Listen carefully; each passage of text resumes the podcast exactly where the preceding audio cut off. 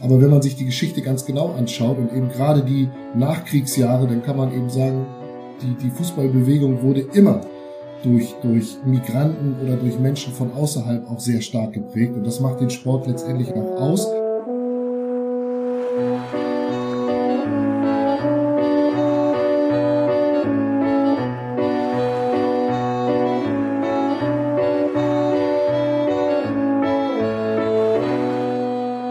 Herzlich willkommen zu einer neuen Episode von Küstery, Geschichten von der Waterkant. Heute am Mikrofon Laura Potzowait, Mittelalterhistorikerin aus Kiel und Stefan Magnus, Mittelalterhistoriker, ebenfalls aus Kiel.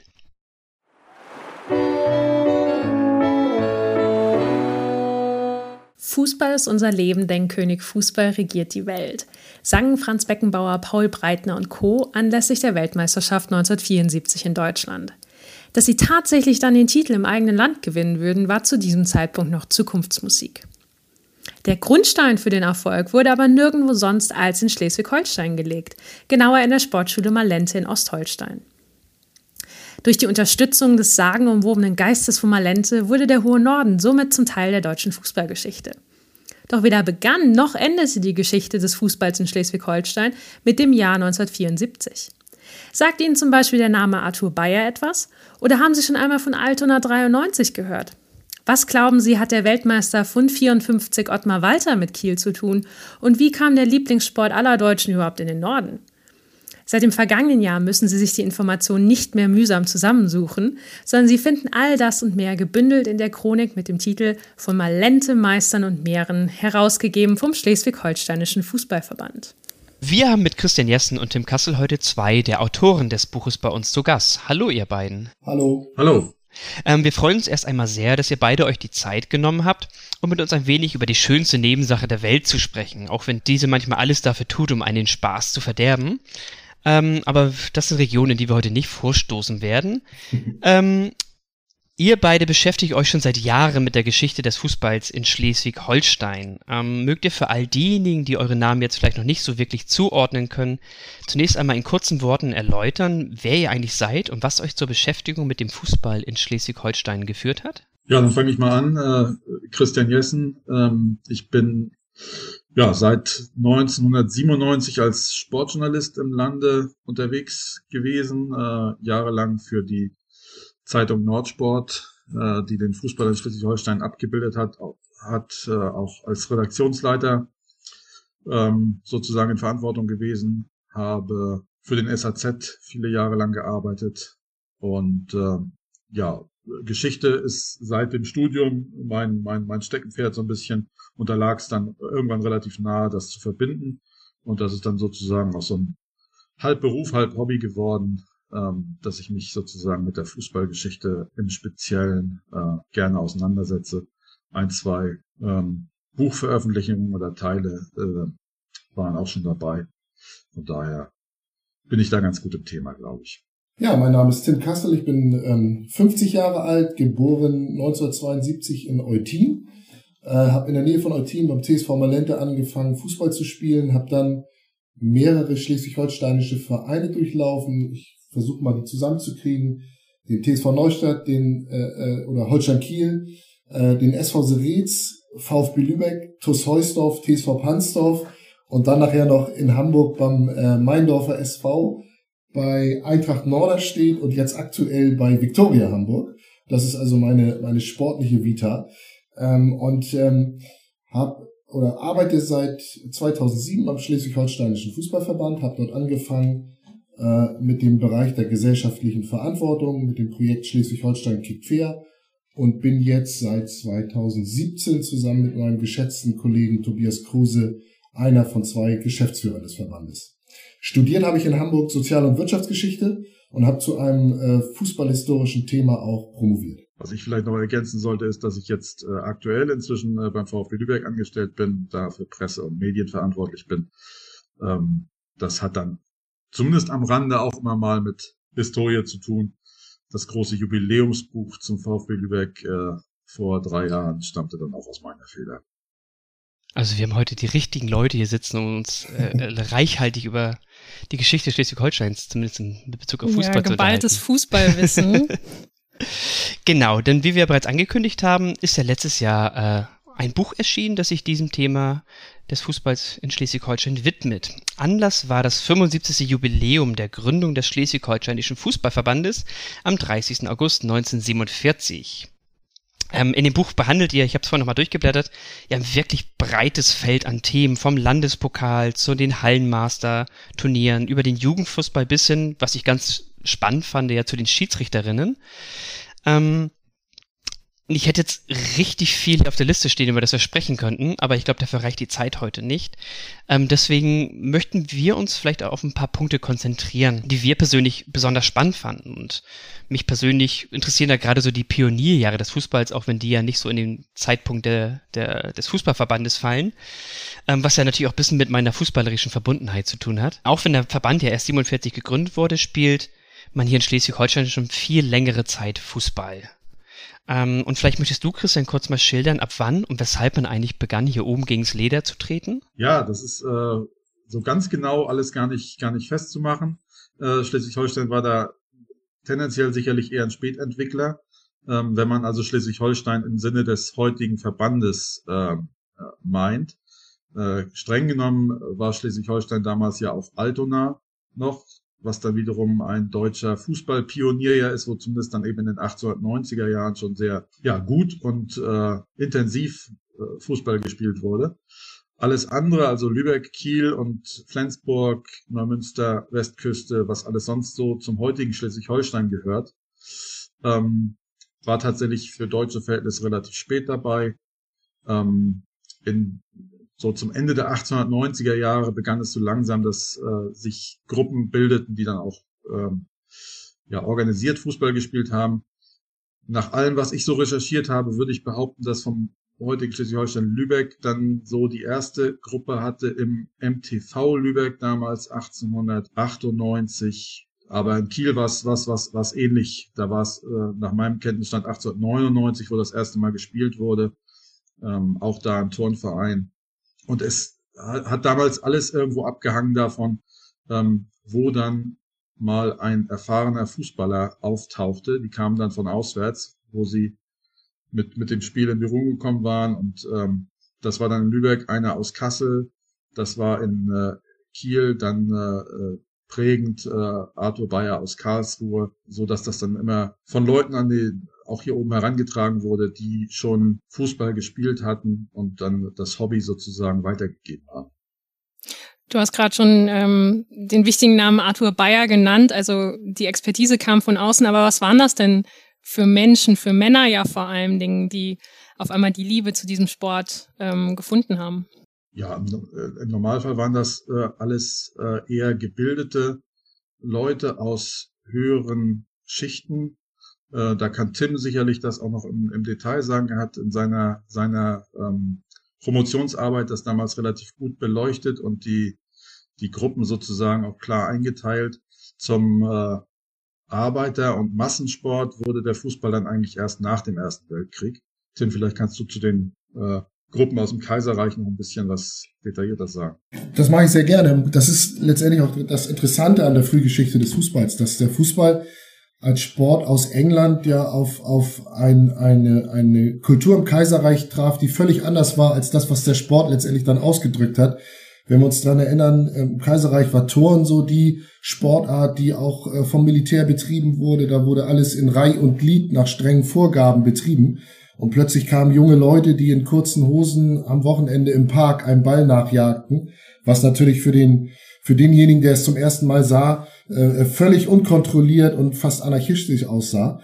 Und ähm, Trägerschicht dieses neuen Sp Sports waren in erster Linie die, die sogenannten äh, äh, neuen Angestellten oder die, die neuen bürgerlichen Mittelschichten, wie sie bezeichnet werden. Das heißt, das waren alles meist junge Leute, die in Berufen waren, die durch die industrielle Revolution neu waren. Äh, das waren Angestellte in, in technischen Berufen, in, auch teilweise in den Medien, in all diesen Bereichen, die es sozusagen durch die Revolution erst das erste Mal gab, die auch äh, äh, keinen wirklich geklärten kulturellen Hintergrund für ihre Zwei Freizeit hatten und die im Fußball äh, genau den modernen und, und progressiven Sport sahen, der letztendlich ihrer gesellschaftlichen Stellung entsprach Äh, und deshalb haben sie nicht nur diesen Sport betrieben, sondern sind relativ schnell auch dazu übergegangen, Gemeinschaft zu schaffen, das heißt Mannschaften zu bilden, feste Mannschaften, Vereine zu gründen und sozusagen ihre gesellschaftliche Stellung dann auch durch die Beteiligung in den Vereinen oder in diesen Gemeinschaften dann auch ein Stück weit nach außen hin zu zeigen. Ähm, und äh, das hat sich dann im Laufe der Zeit auch so fortgesetzt und ist bis heute auch letztendlich so geblieben, dass Fußballer mit ihrem Sport nicht immer nur äh, äh, den, den reinen Sport meinen und betreiben, sondern damit auch eine gewisse äh, Einstellung nach außen tragen, auch wenn sich die natürlich im Laufe der Jahre auch völlig unterschiedlich in den Bereichen dann auch wiederum gezeigt hat. Nicht vergessen sollte man in dem Zusammenhang, finde ich auch, dass die dass die Schulen und ähm, auch Universitäten zum Teil, aber in erster Linie auch die Schulen in den Anfangsjahren eine wichtige Rolle gespielt haben, wo also ähm, insbesondere dann an den Gymnasien ähm, der, der, der Fußball relativ schnell eine Rolle spielte, weil es da dann auch immer mal den einen oder anderen Lehrer gab, der in England oder ähm, in anderen europäischen Ländern ähm, mit dem, mit dem Fußball in Berührung gekommen war und das dann auch für, ja, ich sag mal, gesellschaftlich wertvoll gehalten hat. Einerseits wegen des Gemeinschaftsgefühls, andererseits aber auch, und das darf man auch nicht unterschätzen, ähm, wegen des äh, ja, militärischen Charakters, den, den so ein Sport, so ein Teamsport ja auch haben kann. Das spielte durchaus auch eine Rolle im, ähm, ja, in diesen Jahren des, des, des Kaiserreichs, dass das halt ähm, ja als, als militärische Vorausbildung sozusagen gesehen wurde. Und äh, das wird im, äh, im Zuge der Jahre direkt vor dem Ersten Weltkrieg dann sehr, sehr sichtbar. Genau, was auch letztendlich mit so einem Wandel in der Militärtaktik zu tun hatte, wo es noch im 19. Jahrhundert eher so in Reihe und Glied auch auf dem Schlachtfeld zuging und in geordneten Formationen. So haben natürlich, hat natürlich auch die technische Entwicklung im, im Militär dazu geführt, dass man quasi eher flexible Einzelkämpfer auf dem Schlachtfeld auch brauchte, natürlich immer in einer Gemeinschaft, in einer bestimmten Gruppe. Und der Fußballsport hat letztendlich dann für die Militärtaktiker dafür auch die viel bessere Voraussetzung gehabt als dann wiederum so die, die alten Schlachtformationen. Also von vornherein wurde versucht, auch in den Sport, in den Fußballsport auch immer eine militärische Nutzbarkeit mit hinein zu interpretieren. Interessanterweise. Das hat auch letztendlich dazu geführt, dass der Sport sich relativ schnell im Kaiserreich dann auch wiederum gesellschaftlich etabliert hat. Anfangs war es ja so, dass die Turner noch versucht haben, diesen Sport ähm, zu ächten und, und versucht haben zu zeigen, dass das sei kein deutscher Sport und dieses ganze Verhalten auf dem Platz hätte mit dem deutschen Wesen nichts zu tun. Ähm, das wurde dann aber relativ schnell durch die Protagonisten äh, des Fußballs anders äh, umgemünzt und wurde für, für militärische Nutzbarkeit, aber auch gesellschaftliche Nutzbarkeit äh, ausgenutzt. Äh, und das ist ganz spannend, dass das letztendlich alles Dinge sind, die, wenn man so will, in den Fußball hinein interpretiert wurden, ohne dass er sich als Sport in irgendeiner Form irgendwie geändert hat. Ich finde es ja schon spannend zu sehen, dass der Fußball ja eigentlich nie nur das Geschehen auf dem Platz war, sondern ähm, er auch immer ein Stück weit die Gesellschaft seiner Zeit abgebildet hat. Absolut. Und ich war gerade dabei nochmal anzusetzen bei, bei, bei Tim, wenn man dann also diese militärische äh, Bedeutung und Entwicklung sieht, dann sieht man halt auch ähm, deutschlandweit, dass sich der Fußball dann ab dem Moment, wo diese, diese gesellschaftliche Akzeptanz auch und vor allem durch das Militär nochmal ein bisschen größer wird, ähm, sofort ähm, ähm, nochmal stärker entwickelt. So ab, ab den Jahren so 1905, 1906 ungefähr. Ähm, da geht's dann wirklich rasant vorwärts und der Fußball wird äh, ähm, ja noch nicht zum Volkssport, aber zumindest äh, zu einem äh, gesellschaftlichen Faktor. Und ähm, das ist dann auch der Moment, wo der Fußball auch in Schleswig-Holstein überall ankommt. Äh, in erster Linie von, von, von Kiel aus, wo sich dann auch relativ schnell eine Fußballhochburg rausbildet, ähm, aber eben auch in den, in den kleineren äh, Städten und Orten, wo dann in, in der zweiten Hälfte des, des ersten Jahrzehnts äh, des 20. Jahrhunderts äh, eigentlich in, in allen Bereichen des Landes auch äh, Fußballvereine entstehen, mindestens aber Fußballmannschaften, die äh, ähm, ja hobbymäßig spielen und äh, äh, jetzt noch nicht vielleicht überall organisiert sind, aber dieser organisierte Spielbetrieb, der ist eigentlich dann so Ende der 1900er Jahre äh, überall sichtbar. Und vielleicht ein, ein Einschub noch interessanterweise ist es dann nachher, wenn die Verbände sich gründen, äh, auch so, dass, dass äh, in, äh, bei den Verantwortlichen des, des Fußballs sich zwei Gruppierungen gegenüberstehen. Das sind einmal die, die diesen Sport bewusst wegen seiner Internationalität gewählt haben ähm, viele Kreative, die, die, da, die sich auch letztendlich von, von, von, von dem alten Sport in Deutschland, von dem, von dem Dünkel im Kaiserreich ein Stück weit auch abgrenzen und weiterentwickeln wollten. Und auf der anderen Seite gab es dann wiederum Funktionäre in den frühen Verbänden, die beweisen wollten, dass der Fußball die viel deutschere Sportart als Turn sei und viel besser nutzbar für die Gesellschaft des Kaiserreichs. Und je mehr diese Kräfte dann auch in den Verbänden die Oberhand bekamen, umso akzeptierter wurde der Sport natürlich auch bei den bei den etablierten äh, Schichten. Das heißt äh, äh, sowohl beim Militär als auch natürlich dann bei den Behörden der Städte. Da ging es ja auch darum, wer stellt dann wiederum Plätze auch zum Fußballspielen bereit. Und je kaisertreuer und nationalistischer sich die Fußballverantwortlichen gerieten in der Zeit, umso, umso größer war natürlich auch die Chance auf Entwicklung. Man kann das sehr schön sehen an so einer Figur wie dem Walter Bensemann, der im, im Fußball eine ganz große Rolle gespielt hat, der ja eher ein Internationalist war, ähm, der eher Völkerfreundschaften äh, pflegen wollte über die Fußballspielerei, der, der letztendlich den Fußball geschätzt hat, weil viele modern progressiv denkende Intellektuelle auch in der Anfangsphase dabei waren. Aber die Bedeutung und der Einfluss von Walter Bensemann im Verband wurden immer weniger, je mehr dann die deutschen nationalen Kräfte dann letztendlich auch das Sagen hatten. Nur zum Kontext, Walter Bensemann war der Gründer des Kicker vor Ganz genau. knapp über 100 Jahren. Genau, das war dann aber schon der, zu der Zeit, als er sozusagen aus dem Verbandsleben schon so ein bisschen ausgeschieden war. Also, mhm. ne, weil der Bensemann hat ja ähm, seit Ende des 19. Jahrhunderts äh, ähm, oder eigentlich sogar seit den 1880er Jahren schon eine Menge für, für den Fußball getan und 1920 hat er dann den Kicker gegründet.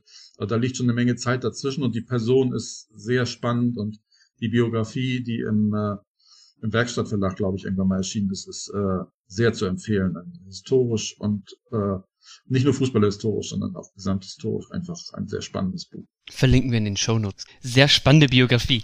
Ähm, also man könnte ewig vieles über diese Zeit reden. Ähm, wenn wir jetzt heute nach Schleswig-Holstein gucken, dann gucken wir uns ja eher so eine fußballerische Provinz an, ähm, die eigentlich erst so ab der vierten Liga so wirklich an Struktur gewinnt. Jetzt Holstein Kiel jetzt mal ausgeklammert und vielleicht auch bald VfB Lübeck. Aber ich habe so beim Lesen, auch generell so in der Beschäftigung mit der Fußballgeschichte, auch so ein bisschen den Eindruck, dass der holsteinische Landesteil in den frühen Jahren ähm, alles andere als provinziell waren. Das hat ja viel mit dieser Achse, die wir schon hörten, Kiel-Altona ja zu tun. Kiel, dieser junge Verein, der ja zu den stärksten im gesamten Deutschland zählte. Ähm, und ja bekanntermaßen ja 1912 ja auch deutscher Meister wurde. Und dann gab es in Altona natürlich auch wichtige Leute. Adolf Jäger ähm, galt mal als Zitat das größte Genie im deutschen Fußball. Und was ich aber damit eigentlich meinte, ist, dass es aber auch abseits des Platzes hierzulande einige Personen gab, die einen prägenden Einfluss ähm, auf die Pioniere des Fußballs hatte. Und einen davon habt ihr in, eurer, in eurem Buch ja wirklich explizit gewürdigt. Das ist nämlich der Herr Georg Blaschke. Und ähm, vielleicht könnt ihr einmal sagen, wer diese Person gewesen ist. Ja, Georg Blaschke war letztendlich derjenige, der den Fußball in Kiel hoffähig gemacht hat, sagen wir es mal so. Also er war äh, nicht gebürtiger Kieler, sondern kam aus, aus Schlesien, ähm, mit dem Militärdienst, glaube ich, in Kiel gelandet dann und relativ schnell als städtischer ähm, Beamter dann in höhere Positionen gelangt und halt begeisterter Fußballer von, von, von klein auf. Gehörte zu den Gründern des ersten KV 1900 ähm, und äh, hat dann in seiner Funktion in verschiedenen städtischen Ämtern halt dafür gesorgt, ähm, dass der Verein äh, relativ schnell an gesellschaftlicher Stellung gewinnen konnte, dass es halt leichter war, irgendwo mal äh, auf einem Exerzierplatz ähm, trainieren zu können ähm, und dass das so die Akzeptanz auch in der in der höheren auf der höheren Ebene in Stadt und äh, wahrscheinlich auch Militär dann schnell äh, stieg. Und so war Georg Blaschke dann ja letztendlich nicht nur für Kiel, sondern auch für ganz Norddeutschland und sogar Deutschland ein, ein Fußballpionier. Hat dann relativ schnell auch Ämter im NRV, als er dann gegründet war, und auch im DFB übernommen, war jahrelang ähm, äh, Schriftführer, Geschäftsführer des DFB, wo dann auch die Geschäftsstelle des DFB zeitweise in Kiel ähm, residierte, ähm, begleitete die Nationalmannschaft bei allen äh, großen Spielen und Turnieren und war eigentlich sowas wie das heute möglicherweise der Generalsekretär des DFB oder sowas, sowas war von der Bedeutung her. Ja, fand ich halt spannend, weil ich tatsächlich diese, diesen Namen vorher noch nie so wirklich wahrgenommen hatte, der jetzt auch jetzt in Kiel ja gar nicht so wirklich Ich glaube, es gibt einen Blaschke Sportplatz, glaube ich, in Garden. Den Blaschke Sportplatz auf dem Ostufer gibt's noch, ja. Aber ansonsten ist in der Tat nicht mehr so verbreitet. Ja, ja. Mich hatte eben interessiert, weil Stefan ja auch angesprochen hatte, dass sich vor allen Dingen eben durch die Nähe zu Hamburg ja vor allen Dingen Holstein so ein bisschen hervorgetan hat. Wir könnten ja vielleicht auch nochmal so ein bisschen darauf eingehen, wie sieht es eigentlich dann eher im schleswigschen Landesteil aus? Ähm, wie ist da denn die Entwicklung vonstatten gegangen? Das ist äh, ähnlich gewesen wie das, was Christian von erzählt hat. Auch bei, bei zum Beispiel Schleswig 06, einem der ersten auch äh, erfolgreichen Vereine aus dem Landesteil, war es so, dass ein, ein äh, junger Student, ein Kaufmann, kaufmännischer Angestellter, Julius Quedens hieß der, der kam aus Kiel, beziehungsweise ist über Kiel nach Schleswig gekommen, den hat es dahin verschlagen und der hat dort den Fußballsport dann ähm, gegründet, hat sich mit gleichgesinnten, auch kaufmännischen Angestellten getroffen, hat ähm, eine Mannschaft gemacht, haben, haben zuerst sich auf Parkflächen getroffen und gespielt und dann eben äh, sukzessive auch einen eigenen Verein gegründet, heute noch bekannt Schleswig 06, der dann auch in der, in der Frühzeit des Fußballs auch äh, großen Einfluss hatte. Die ersten Spiele fanden eben statt gegen Vereine aus der unmittelbaren Umgebung. Ähm, dann aber auch Kontakte nach Kiel gab es schon und äh, ähm, es gab sogar mal einen, einen ersten Versuch, einen schleswig-holsteinischen Fußballverband zu gründen, dann aber ohne, ohne Lübeck und ohne andere weite Teile Schleswig-Holsteins, die sich eher dann äh, auf den, auf den äh, nördlichen Landesteil beschränken. Das war aber ein sehr rudimentärer Versuch, der auch nicht äh, lange Bestand hatte. Aber ähm, Wobei man da ein, einmal ein, ein, einhaken muss und äh, bitte, bitte. Muss, lange, lange Bestand hatte er vor allen Dingen deswegen nicht, weil im Zuge der Gründung des Norddeutschen Fußballverbands damals ja diese Verbände alle aufgelöst wurden. Das wäre ja, durchaus ja. spannend äh, zu sehen gewesen, wie sich das entwickelt hätte, ähm, wenn dieser Verband, der erst irgendwie, glaube ich, sieben Monate bestand, äh, zum Zeitpunkt, als alle ähm, Verbände damals in Bezirksverbände des Norddeutschen Fußballverbandes umgewandelt werden mussten, ähm, wie es ohne diese Entwicklung da weitergegangen wäre. Möglicherweise äh, hätte dieser Verband tatsächlich ein längeres Leben gehabt und äh, möglicherweise hätte der heutige SAV vielleicht auch äh, seine Wurzeln sogar konkret da suchen können. So war das irgendwie im Zuge der der Arbeit an dieser 75-Jahr-Chronik nur so, so, so, so, eine Randnotiz irgendwie, dass man mhm. den äh, Verband nochmal herausholte äh, und äh, versuchte so ein bisschen äh, Licht ins Dunkel dieser kurzen Existenz zu bringen. Was ich da total spannend fand, bei dir, um noch kurz mal einzuschieben, dass, weil du gesagt hattest, ähm, Lübeck war zum Beispiel nicht mit dabei, dass ja auch die Nordschleswigschen Vereine ja auch gar nicht mit dabei waren, meines Wissens, sondern die haben sich ja, glaube ich, schon damals noch, noch bevor Nordschleswig ja dann wieder praktisch ja abgetrennt wurde, ähm, den dänischen Verbänden ja, glaube ich, zugeordnet, oder? Ja, also einmal bei, bei Lübeck einzuhaken, dass die nicht dabei waren, war ganz natürlich. Lübeck war ähm, eine selbstständige Stadt, hatte mit Schleswig-Holstein nichts, äh, nichts Größeres zu tun eigentlich bis 1937. Ähm, dass die Nordschleswiger nicht dabei waren, war ähm, entwickelte sich, glaube ich. Also zu Anfang waren Vereine aus Hadersleben tatsächlich noch mit dabei, ähm, aber dieser dieser dieser deutsch-dänische Konflikt, sage ich mal, ähm, ähm, der hat dann schon dafür gesorgt, dass auch auf der dänischen oder auf der dänischsprachigen Seite, muss man dann ja in dem Fall sagen, ein Verband gegründet wurde, ähm, dem sich die dann angeschlossen haben und aus dem sich dann äh, da, ähm, glaube ich, auch der, der heutige Regionalverband äh, der DBU dann entwickelt hat. Mhm. Tim, da kannst du vielleicht auch noch ein bisschen was, was zu sagen.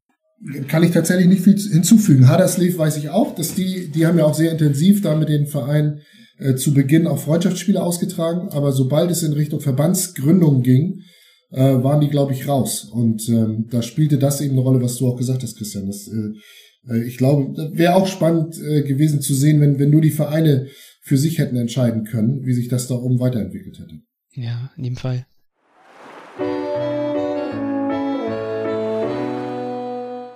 Ich denke, wir müssen zeitlich mal ein bisschen äh, voranschreiten und ähm, die Gründung mal hinter uns lassen, die Gründung der ersten Fußballvereine im Norden, und zwar in Richtung Erster Weltkrieg, beziehungsweise auch schon fast schon in Richtung Zweiter Weltkrieg. Wie haben denn diese Kriege letztlich Einfluss genommen auf den Fußball im Norden? Ja, in erster Linie auf den Fußball als, als Ganzes, würde ich jetzt mal, würde ich jetzt mal sagen. Mhm. Der Erste Weltkrieg ähm, hat äh, erstmal in die Reihen der Aktiven natürlich ordentliche Löcher gerissen. Das war genau die Generation, die dann auf den Schlachtfeldern auch äh, gefordert war und äh, zur relativ, zu einem relativ hohen Prozentsatz ja auch nicht äh, zurückgekehrt ist. Da finden sich also auch zum Beispiel Meisterspieler von Holstein Kiel unter den Kriegstoten des Ersten Weltkrieges. Ähm, dann war es aber vor allen Dingen so, dass halt die folgende ähm, Revolution in Deutschland ähm, den Sport komplett einmal veränderte. Das hatte dann in erster Linie damit zu tun, dass äh, sich die politischen Verhältnisse halt änderten. Äh, aus dem Kaiserreich wurde die Weimarer Republik und in der Weimarer Republik hatten dann in erster Linie auch demokratische Kräfte, Sozialdemokraten ähm, das sagen und konnten und äh, haben dann entsprechend dafür gesorgt, dass sich die Lebensverhältnisse einfach auch verändert haben, dass äh, äh, Arbeiter zum Beispiel einfach äh, Freizeit hatten, weil es dann, ich glaube, die 48-Stunden-Woche war es dann zu dem Zeitpunkt, die eingeführt wurde, so dass auf jeden Fall mal ein freier Sonntag äh, gesichert war. Und das trug dann halt mal deutlich dazu bei, dass sich äh, ein Sport wie der Fußball ähm, in der Gesellschaft deutlich weiter etablieren konnte, weil die Leute einfach Freizeit hatten, um einerseits selbst zu spielen und andererseits auch die großen Spiele dann auch äh, am Sonntag ähm, sich anzugucken. Und äh, da wurden dann die Zuschauerzahlen bei den großen Spielen in Deutschland schnell fünfstellig. Und auch in Schleswig-Holstein ist das durchaus messbar, wenn auch nicht zu Anfang auf dieser Ebene, aber ähm, das Grundinteresse am Fußball zog sich dann doch relativ schnell durch alle Schichten, dass es einfach, ja, auch die einfachen Leute sozusagen erreichte. Genau, man muss, muss dazu noch sagen, dass sich dann parallel quasi zum Spielbetrieb des DFB auch ein Arbeiterspielbetrieb oder ein Arbeiterfußball entwickelte, dass tatsächlich in den Arbeitersportvereinen dann äh, eigene Fußballabteilungen, eigene Fußballmannschaften gegründet worden sind, die wie gesagt ihren eigenen Spielbetrieb bis hin zu einer deutschen Arbeiter äh, ausgespielt haben. Und das war auch äh, hochinteressant. Da sind äh, auch äh, viele tausende Zuschauer gekommen. Ähm, und es gab äh, interessante Auseinandersetzungen. Man weiß zum Beispiel in Hamburg von dem äh, Vater von Uwe Seeler, der ja dann als einer der ersten, glaube ich, von einem Arbeitersportverein dann zu einem äh, bürgerlichen Club wechselte, nämlich zum, zum SC Victoria. Das war ein, eine Riesenschlagzeile und das war eine Riesendiskussion, ob das nicht Verrat an den äh, an der Arbeiterschaft sei, das Ganze. Also es war ganz spannend. Und es gibt äh, hochinteressante Quellen aus dieser Zeit. Gerade so die ähm, viele Arbeitersportorganisationen, die haben so diese ähm, Verherrlichung einzelner Spieler oder dass, äh, ähm, dass einzelne Spieler besonders herausgehoben wurden. Das, das passte nicht zum Kollektivgedanken. Das wurde in der Arbeitersportpresse nicht so wirklich getan. Und deshalb haben tatsächlich viele äh, Fußball interessierte Arbeiter auch bürgerliche Presse gelesen, weil dort eben eine weitaus interessantere äh, Berichterstattung dann wiederum über die Spiele stattfand, weil dann wirklich auch die Kanonen, wie die Stars damals genannt wurden, dann auch explizit namentlich genannt wurden. Und da sind äh, unheimlich interessante Geschichten, ähm, die zu der Zeit eben auch geschrieben worden sind. Und äh, da gab es äh, natürlich auch zahlreiche Konflikte zwischen der Arbeitersportbewegung, den Arbeiterfußballvereinen und der, der bürgerlichen Sportbewegung oder der bürgerlichen Fußballbewegung, die unter dem Dach des DFB dann stattfand. Ein bisschen ist es auch ein Spiegel der Gesellschaft gewesen.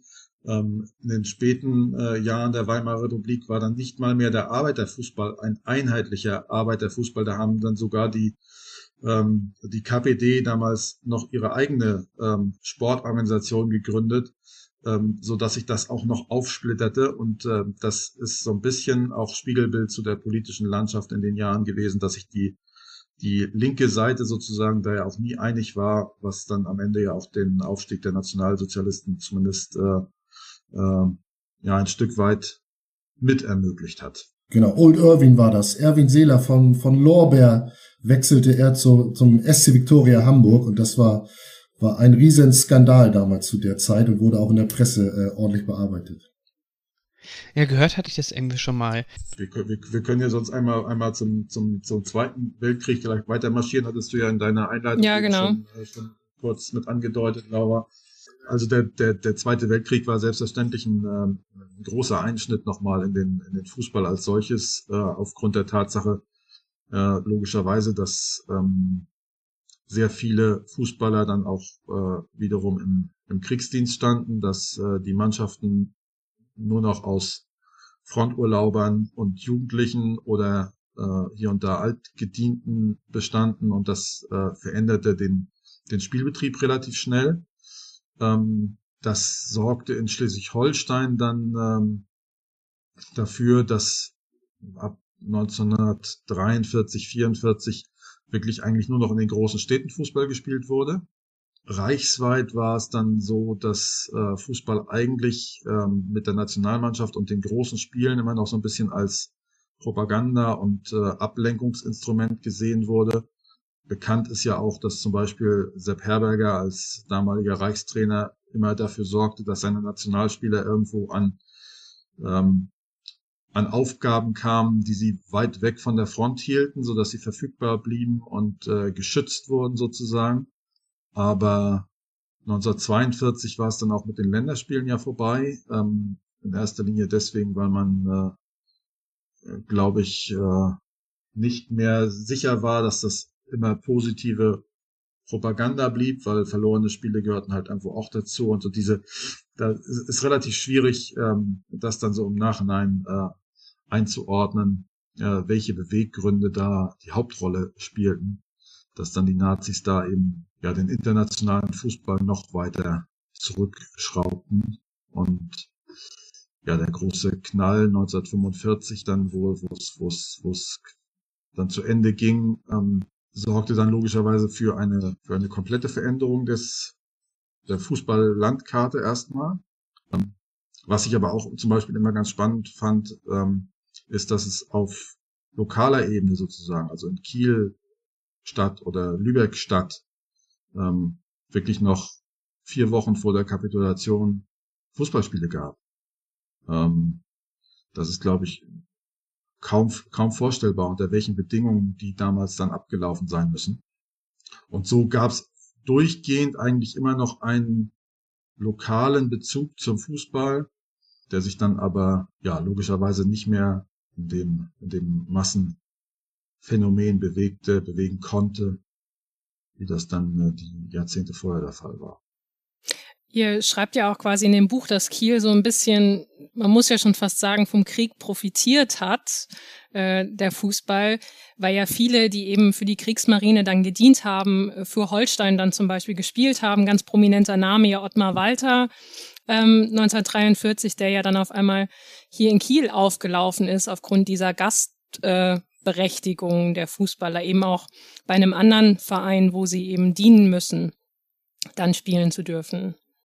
Ja, das, das war in der Tat äh, für einige Standorte ein Vorteil, wie es übrigens auch schon im Ersten Weltkrieg für Holstein, also vor dem Ersten Weltkrieg in der Zeiten der Aufrüstung für Holstein durchaus ein Vorteil war in seiner Gründungshistorie, dass äh, eben Militärdienstler zuliefen, äh, gerade was die Marine betrifft. Das war im Zweiten Weltkrieg auch der Fall. Das war auch zum Beispiel für einen Standort wie Glückstadt der Fall, äh, wo Fortuna Glückstadt äh, auch Zeiten in der, in der höchsten Spielklasse hatte, weil sie halt ähm, durch äh, ja, Militärstandorte in der Nähe ähm, Zulauf von teilweise prominenten Spielern hatte. Sogar Paul Janis, damals deutscher Rekordnationalspieler, soll ein paar Spiele für Fortuna Glückstadt gemacht haben.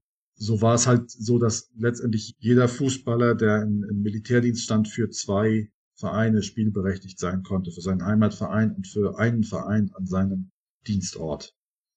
Das hat sicherlich auch hier und da den, den, den, den Fußball und den Ligenbetrieb, Ligabetrieb äh, deutlich, deutlich verändert. Und das, das zeigt äh, die Geschichte des Fußballs ja ganz häufig, dass manchmal sozialstrukturelle Hintergründe auch für den Erfolg bestimmter Vereine eine Rolle gespielt haben. Große Bauprojekte in Schleswig-Holstein ähm, haben dazu geführt, dass dann natürlich Arbeiter wiederum bei Vereinen spielten, die sonst wahrscheinlich nie in die Region gekommen wären und dann eben den Verein auch sportlich weitergebracht haben. Also das ist immer äh, ein ganz interessanter Aspekt der Fußballgeschichte, dass man sich genau die, die, die strukturellen Hintergründe auch anschauen muss. Mhm.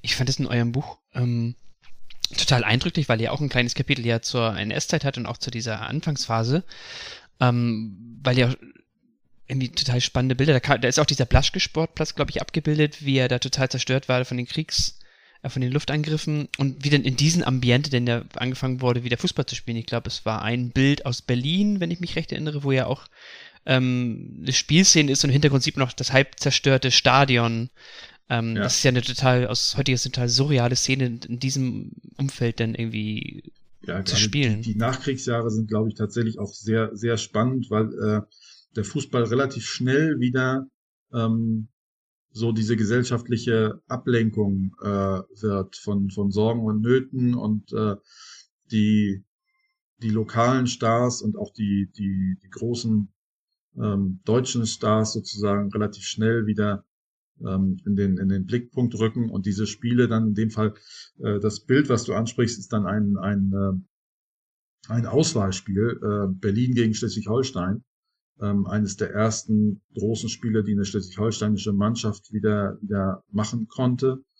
Ähm, und ähm, das zieht dann gleich wieder fünfstellige Besucherzahlen ähm, an. Und äh, wie du schon beschrieben hast, da ist dann eben zu sehen, dass die Tribüne zwar halb kriegszerstört ist und eigentlich sicherlich, also nach heutigem Zustand, nach heutigen Maßstäben sicherlich nicht äh, tauglich, äh, um überhaupt irgendwelche Zuschauer zu äh, äh, beherbergen. Aber äh, damals ähm, ja, haben die Leute dann halt äh, sich überall hingestellt und hingesetzt, wo es irgendwie ging. Und äh, äh, das prägt dann ja auch äh, diese, diese, diese Zeiten und auch gerade die Bilder äh, aus, aus mhm. dieser Zeit. Das ist ja auch in den Anfangsjahren der Oberliga häufig so, wo die, wo die Sportplätze dann, äh, die Stadien noch nicht in dem Zustand sind, wie sie heute sind und äh, dann einfach die Leute äh, in den Bäumen sitzen und äh, bis an die Seitenlinien am, am Spielfeld sitzen äh, oder stehen. Da hat der Fußball ganz, ganz schnell wieder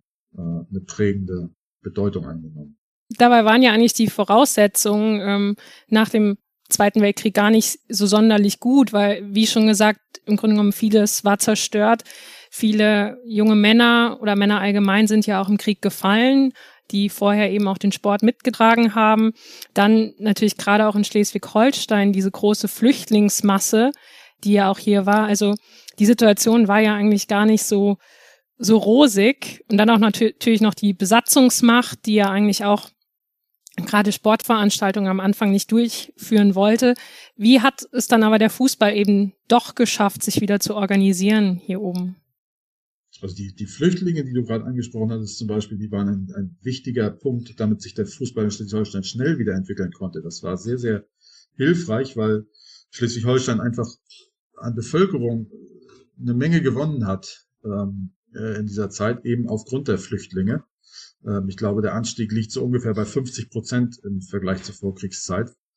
Ähm, und da waren halt auch viele gute Fußballer dabei. Also von der angesprochenen Mannschaft aus Schleswig-Holstein, die da 1947 in Berlin dieses erste große Spiel bestritten hat, ähm, da waren, ich, ich kann es jetzt im Moment nicht genau sagen, es war ein Pole, es waren vier oder fünf Sachsen, es waren Schlesier, es war äh, einer aus, aus, aus Landsberg, Warte, glaube ich, war dabei. Also das waren alles Leute, die, ähm, oder viele Leute dabei, die ihre Heimat verlassen mussten und in Schleswig-Holstein neu angefangen haben.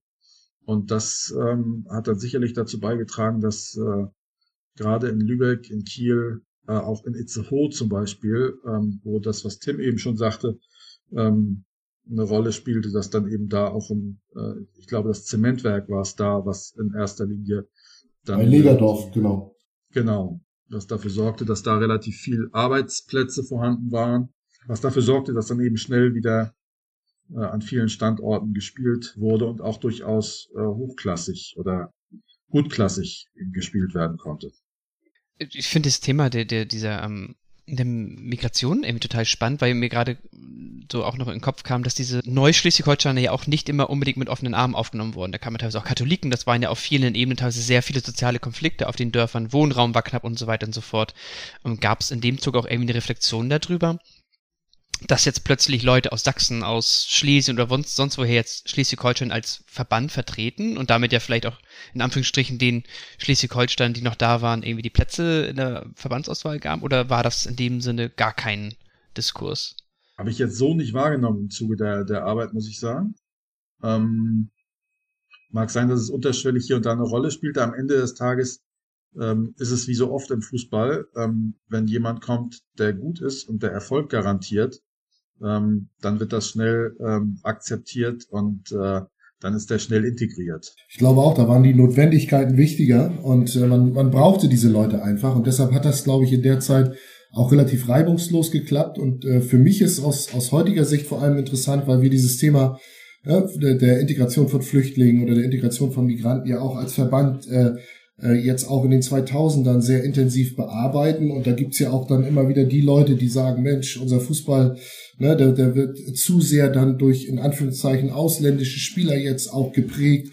Aber wenn man sich die Geschichte ganz genau anschaut und eben gerade die Nachkriegsjahre, dann kann man eben sagen, die, die Fußballbewegung wurde immer durch, durch Migranten oder durch Menschen von außerhalb auch sehr stark geprägt. Und das macht den Sport letztendlich auch aus, dass er eben, wenn man sich intensiv um dieses Thema auch kümmert, eine sehr große integrative Kraft entfalten kann. Und das hat er mit Sicherheit auch nach dem Zweiten Weltkrieg in den Aufbaujahren.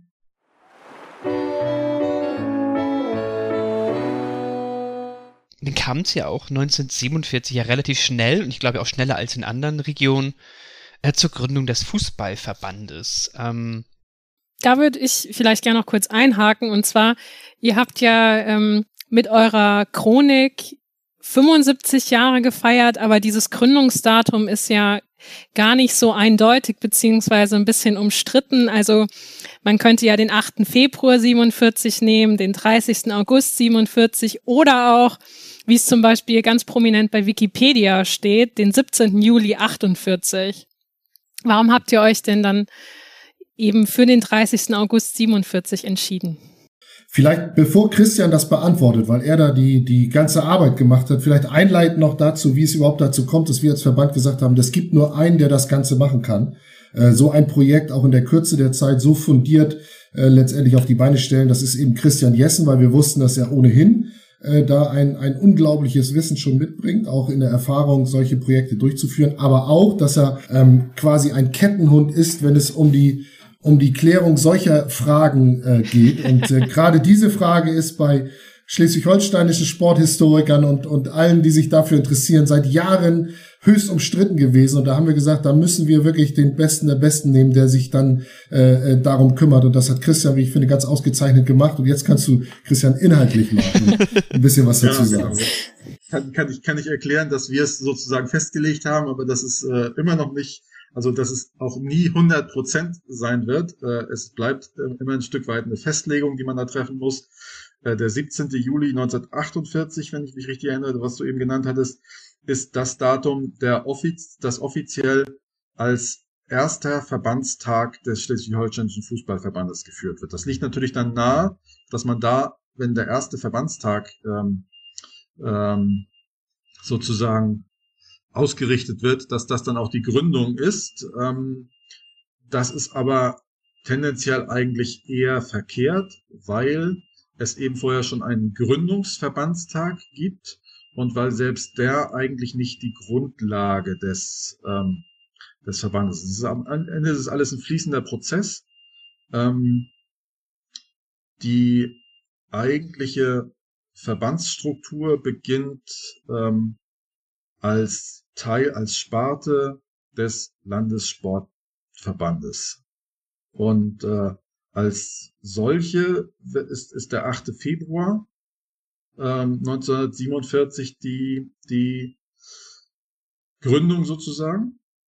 Ähm, da ist, da ist dann ähm, die Struktur als Verband sozusagen wieder, wieder hergestellt. Da gibt es eine Organisationsstruktur, die dann eben einen, einen Spielausschuss-Obmann, einen Jugendobmann ähm, und, und diese ganzen Posten erstmal, erstmal schon mal hat. Von daher ist das eigentlich die Grundlage ähm, für, den, für den Verband. Aber es ist zu dem Zeitpunkt halt noch kein Verband.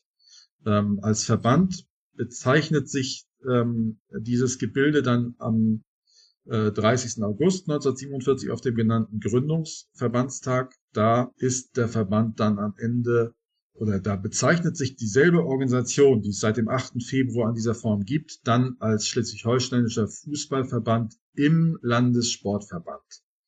Ähm, eigenständig in dem Sinne ist der Verband also selbst in dem Zusammenhang nicht, noch nicht. Und wenn man das wiederum als Maßstab anlegen würde, dann würden wir, dann bin ich zumindest mit meinen Recherchen gar nicht zu einem klaren Ergebnis gekommen, wann diese, dieser Zusatz im Landessportverband abgeschafft wurde. Das ist gar nicht klar zu klären. Das muss erst in den Jahren 1949, 50 irgendwann der Fall gewesen sein. Ähm, was dazu geführt haben wird, dass es erstmal diese Stru Organisationsstruktur gegeben hat, wird mit den mit der Brit britischen Besatzungsmacht zu tun haben.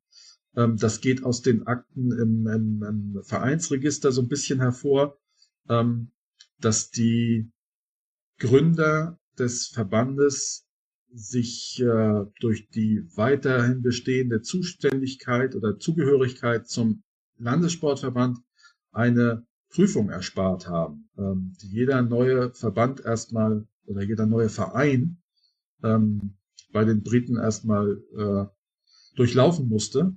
Und als Teil des Landessportverbandes, der bereits genehmigt und äh, äh, für gut befunden war, war das alles nicht nötig. Von daher ähm, gehe ich eigentlich davon aus, dass das der Hauptgrund war, warum diese Struktur erstmal so bestand.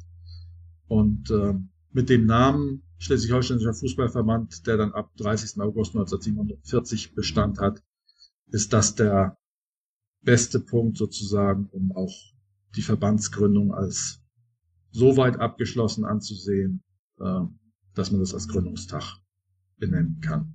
Und außerdem ist es im August in Malente und Umgebung so schön, dass sich das angeboten hat, genau da das Jubiläum zu feiern. Und das haben wir letztes Jahr dann auch getan. Ja, der 8. Februar wäre ein bisschen kalt noch gewesen. Ganz genau, ganz genau. Das kam für uns nicht in Frage. Auf der anderen Seite wäre es natürlich als Autor auch hilfreich gewesen, wenn man das Jubiläum ja nach hinten verlegt hätte, hätte man auch ein Jahr mehr Zeit gehabt, das auszuarbeiten. Wir haben das zwischendurch tatsächlich einmal diskutiert, weil es halt nicht so eindeutig war, dass äh, das 1947 dann 100% richtig ist. Ja, die, die Diskussion haben wir geführt, nicht nur vor dem Hintergrund, aber ähm, grundsätzlich war es tatsächlich so, dass wir irgendwann einmal den Punkt hatten, wo wir gesagt haben, okay, das und das und das sind die Fakten. Ähm, den einen Tag, der hundertprozentig der Gründungstag ist, den gibt es nicht. Jetzt müssen wir sagen, äh, welche Priorität setzen wir. Und das, was ich eben schon erläutert habe, äh, der 30. August ist dann da, glaube ich, der, ähm, der beste oder vielleicht sogar auch der einzig sinnvolle Kompromiss. Ja, jetzt sind wir im Grunde genommen ja äh, schon beim Jubiläum angekommen. Wie sah denn dieses Jubiläumsjahr beim Verband aus und was hat man vielleicht noch ähm, abseits des Sammelbandes beziehungsweise dieser Chronik gemacht, um das Jubiläum zu feiern? Also das, das Herz des Fußballs ähm, schlägt natürlich in Malente, in der ehemaligen Sportschule Malente, heute Uwe Seeler Fußballpark. Und deshalb war das für uns auch völlig klar, dass wir das Jubiläum nur dort feiern können. Wir haben uns lange überlegt, wie wir das machen. Ähm, in den äh, früheren Jahren haben Verbände solche Jubiläen ja immer in, mit großen Empfängen und dergleichen gefeiert. Und wir haben gesagt, das passt nicht so ganz äh, zu uns als schleswig-holsteinischer Fußballverband, sondern wir wollten etwas machen, was, was den Fußball hier in, in schöner Art und Weise repräsentiert. Und dafür haben wir ein äh, Kinderfußballturnier organisiert auf Kleinfeldern und haben einen äh, Weltrekord gebrochen. Nämlich wir haben äh, fast 800 Kinder gleichzeitig auf der Anlage gehabt am Jubiläumstag in Malente, die dort Fußball gespielt haben, die dort einen, einen riesen Lärm gemacht haben, die riesig Spaß gehabt haben an dem ganzen Tag. Und das war natürlich logistisch auch eine, eine große Herausforderung, das zu organisieren mit der Anreise, mit den Eltern, mit den äh, Zuschauern, die da auch noch mit auf der Anlage waren. Ein, ein Riesengewusel, die aber genau das ausgedrückt hat, was für uns den Fußball äh, wichtig macht, nämlich äh, Spaß am Spiel. Erstmal auch völlig unabhängig vom, vom Erfolg und äh, das haben die Kinder dort gezeigt. Und wenn es uns gelingt als Verband eben diese, diese, diesen Spaß am Spiel zu erhalten, lebenslang, egal in welcher Spielklasse, ich glaube, dann, dann haben wir schon auch also das Entscheidende letztendlich erreicht. Das wollten wir dort äh, zeigen an diesem Tag. Und dann haben wir natürlich rund um dieses Kinderfußballturnier, um diesen Weltrekord, den wir dort aufgestellt haben, verschiedene äh, Aktivitäten gehabt, äh, die dann damit endeten, dass wir äh, ähm, auf der Rasenfläche ähm, abends ein sehr schönes Fest mit den äh, Kolleginnen und Kollegen des Verbandes, aber natürlich mit den äh, ehrenamtlichen ähm, Mitgliedern des Verbandes vom äh, Präsidium äh, bis hin zu Gremienmitgliedern da ein schönes Fest gehabt haben mit Live-Musik und zwar so, wie es sich für den schleswig-holsteinischen Fußball gehört.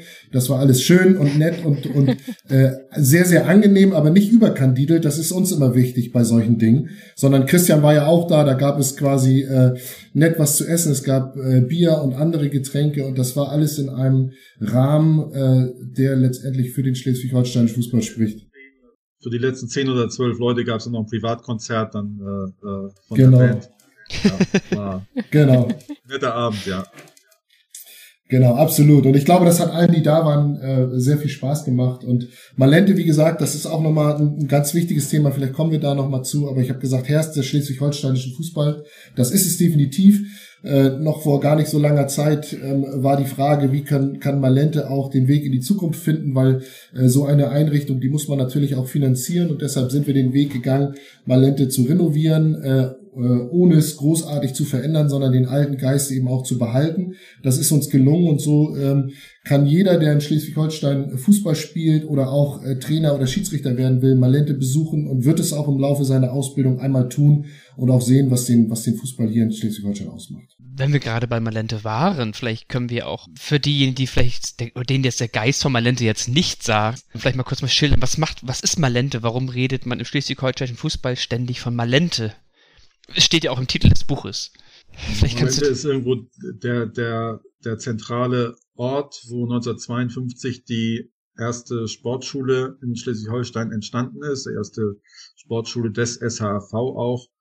Ähm, und äh, ist also immer der, seitdem immer der zentrale Ausbildungs- und ähm, Platz gewesen, an dem dann auch äh, die Fußballer zusammengekommen sind und hat halt dann den besonderen Charme, dass eben auch die Nationalmannschaft über viele Jahre hinweg äh, in Malente ihr Quartier aufgeschlagen hat, äh, angefangen ein, zweimal bei, schon unter Sepp Herberger, aber in erster Linie unter Helmut Schön, ähm, war die Nationalmannschaft vor großen Turnieren immer in Malente zu Gast, obwohl es schon damals äh, jetzt eher so der, der Jugendherbergscharme vielleicht war und der, der ein oder andere Spieler erzählte auch äh, gerne dann davon, wie äh, schwierig oder auch wie, wie, wie, wie, wie, wie einfach die Verhältnisse dann damals äh, waren. Aber genau das hat dann äh, dazu geführt, dass diese Mannschaften auch einen, einen Teamgeist entwickelt haben.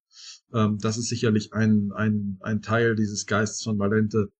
Ähm, die 74er erzählen dann auch gerne von den äh, Streitigkeiten, die es in Valente gegeben hat. Das ist auch ein Teil des, des, des Kapitels dann ja im Buch, dass dann da noch ähm, große Prämienverhandlungen stattgefunden haben, die dann äh, so, so ein bisschen diesen Gegensatz von Profi zu Amateurfußball nochmal deutlich machten und dass dann auch ähm, die damalige Niederlage gegen die DDR ähm, nach dem äh, während der Weltmeisterschaft 1974 äh, am, in der Nacht in Malente äh, sozusagen wahrscheinlich ein, ein wesentlicher Bestandteil dessen war, dass Deutschland am Ende Weltmeister wurde, weil sich da alle mal die Meinung gegeigt haben und äh, richtig einen weggesoffen haben, auf gut Deutsch.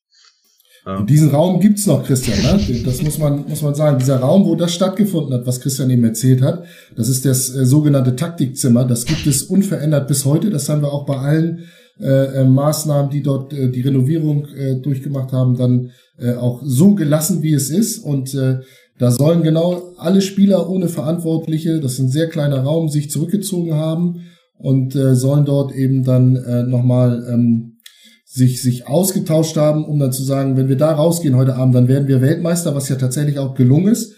Und äh, in, in, dem, in der Nacht soll der Geist von Malente dann geboren sein. Das ist er definitiv und der ist bis heute auch noch in den, in den Gebäuden von Malente da. Also wenn man Malente besucht, was ich nur jedem empfehlen kann, und man geht dort durch die Gänge und äh, man, man bekommt eine leichte Gänsehaut, dann ist das nicht etwa ein Windstoß oder so, sondern es ist der Geist von Malente, der einen so leicht äh, dann berührt hat. Und äh, der Geist von Malente hat es ja selbst in den, in den 2000ern noch geschafft, den quasi unrettbaren HSV noch zweimal in der Relegation zu retten. Da ist ja unter anderem unter Bruno Labbadia war der Hamburger SV vor den Relegationsspielen dort und äh, siehe da, der Geist von Malente hat es geschafft, den HSV dann in dem Jahr noch zu retten. Erst als der HSV nicht mehr nach Malente fuhr, sind sie aus der Bundesliga abgestiegen. Das gehört auch zu der Geschichte. Strategischer Fehler. Oder Christian, das war historisch doch exakt, oder nicht? Ja, ja das war total richtig formuliert, ja. Kann ja das Gegenteil beweisen. Also sollten Fußballvereine, wenn sie kurz vorm Abstieg stehen oder vor großen Turnieren, jetzt auch wieder in Malente gastieren in der Zukunft. Definitiv. Und äh, das wäre auch etwas für die deutsche Nationalmannschaft jetzt vor der Europameisterschaft 2024 im eigenen Land. Ähm, das kann nur gut sein. Vielleicht hört Hansi Flick ja unseren Podcast und äh, dann kommt die kommt die E-Mail. Vor allem muss Rudi sich erinnern. Rudi war ja vor der WM 1990 auch mit dabei. Da waren die Jungs halt auch noch in Malente. Deswegen, äh, Malente macht Weltmeister. Der, der, der, wir machen Weltmeister. Der Slogan äh, gilt tatsächlich, weil vor den erst, also vor diesen beiden Weltmeisterschaften ähm, die, die deutsche Mannschaft jeweils in Malente Quartier bezogen hat. Und ja, vielleicht ändert sich Rudi ja. Äh, schauen wir mal.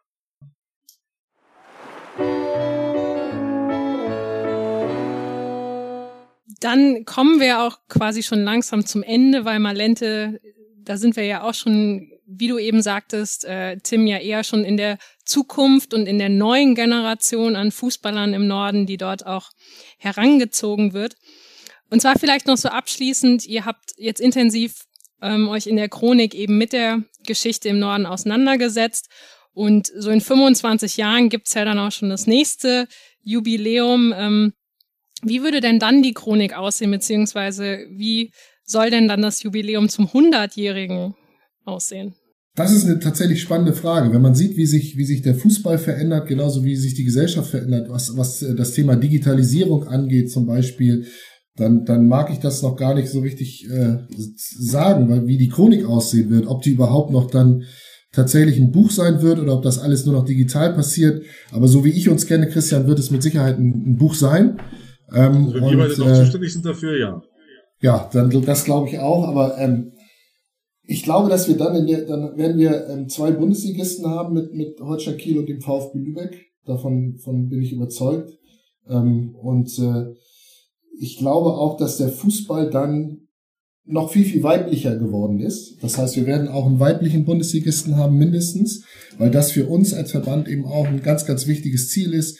Ich meine, wir haben alle jetzt ähm, die Europameisterschaft in England verfolgt, die äh, äh, ganz, ganz wunderbar für die Entwicklung des Frauenfußballs war. Das hat, haben solche großen Turniere immer gezeigt. Und wir wollen jetzt auch hier in Schleswig-Holstein äh, versuchen, uns so weiterzuentwickeln, dass die zahlreichen weiblichen Talente, die wir haben, auch im Land bleiben können und hier Fußball spielen können und nicht etwa nach Wolfsburg wechseln müssen, weil ich glaube, dass der Fußball äh, dadurch äh, sehr stark profitiert, dass er immer weiblicher wird. Nicht nur was den Frauen- und Mädchenfußball angeht, sondern auch was ähm, die Organisation des Fußballs angeht, ähm, dass eben auch viel mehr Frauen tatsächlich in die Entscheidungsgremien des Verbandes kommen und auch in die Entscheidungsgremien der Vereine. Äh, und dann kann es so gut sein und dann werden wir in 25 äh, Jahren, wenn wir die 100-jährige Chronik schreiben, glaube ich, noch viel, viel mehr über den Frauen- und Mädchenfußball auch berichten können und vor allen Dingen darüber berichten, dass der Fußball tatsächlich auch, auch im Männerbereich weiblicher geworden ist. Oder Christian?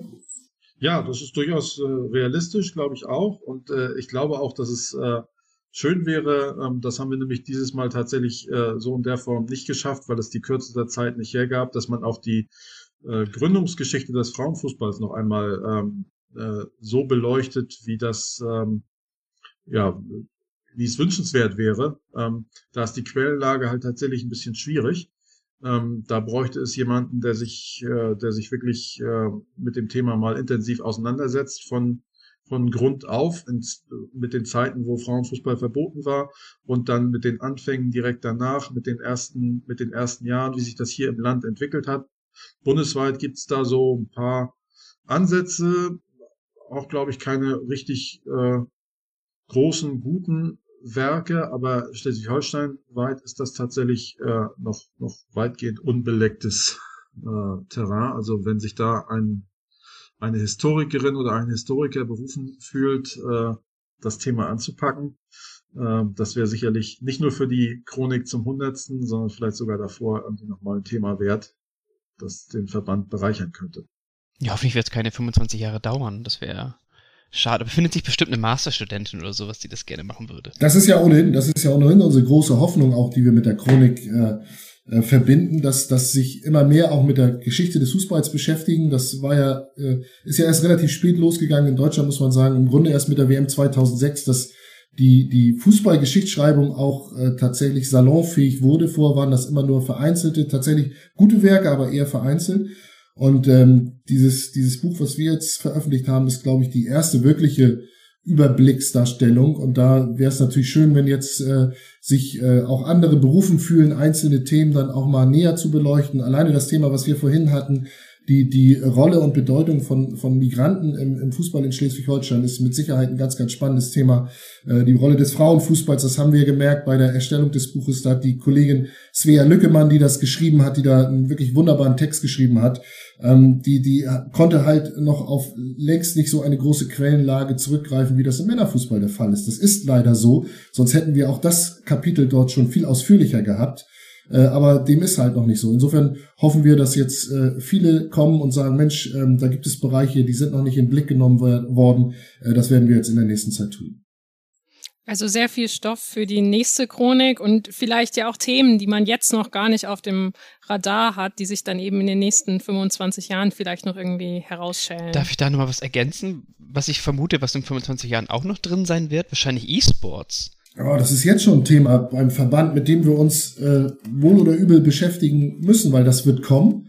Äh, ob, ob so alte Säcke wie Christian und ich das wollen und gut finden, ist völlig unerheblich, sondern die junge Generation interessiert sich dafür und dann muss man sich auch als Verband damit befassen. Ähm, da bin ich gespannt, wie sich das entwickelt. Wenn ich einen Wunsch hätte, dann wäre das der, dass alle, die die E-Sport betreiben, weiterhin gleichzeitig auch Mitglied in einem Verein sind und vielleicht auch aktiv Fußball spielen. Wenn man das miteinander verbinden könnte, wäre das, glaube ich, grandios. Damit eben nicht nur zu Hause gesessen wird und am Rechner, sondern dass man beides macht, dann, äh, dann wäre das, glaube ich, genau die richtige Entwicklung. Das wäre, wäre so unser Wunsch. Also wir sehen E-Sport, äh, zwei Männer-Bundesligisten, einen Frauen-Bundesligisten, ähm, die Geschichte der Migranten im Fußball. Es gibt noch sehr, sehr viel Bedarf und sehr viel, ja, sehr viel Interessantes, was da eben aufgearbeitet werden kann in den nächsten Jahren. Und in diesem Sinne sind wir eigentlich am Ende eben auch mit dieser mit diesem Ausblick in die Zukunft. Ähm, vielen lieben Dank, Tim und Christian, dass ihr hier bei uns wart, dass ihr mit uns über dieses wirklich spannende Thema und eure Chronik gesprochen habt. Und ähm, ja, vielen Dank für, für eure Ausführungen. Ja, vielen Dank. Gerne, hat uns Spaß gemacht. Ja, vielen Dank, dass wir da sein dürfen. Ganz im Sinne Sepp Herbergers nach der Episode ist vor der nächsten Episode. Abonniert uns gerne in der Podcast-App eures Vertrauens, um eben jene nächste Folge auf gar keinen Fall zu verpassen. Ansonsten freuen wir uns stets über Rückfragen, Kommentare, Anmerkungen und Feedback gerne via E-Mail an podcast.geschichte-s-h.de oder hinterlasst uns eine entsprechende Bewertung bei Apple oder Spotify. Wie immer, vielen lieben Dank fürs Dabeisein und wir hören uns schon bald wieder zu einer weiteren Folge Küstery Geschichten von der Waterkant.